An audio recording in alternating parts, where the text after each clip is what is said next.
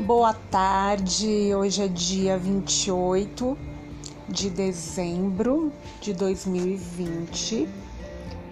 Estou fazendo um teste, gravando o primeiro podcast e vamos ver como ficou.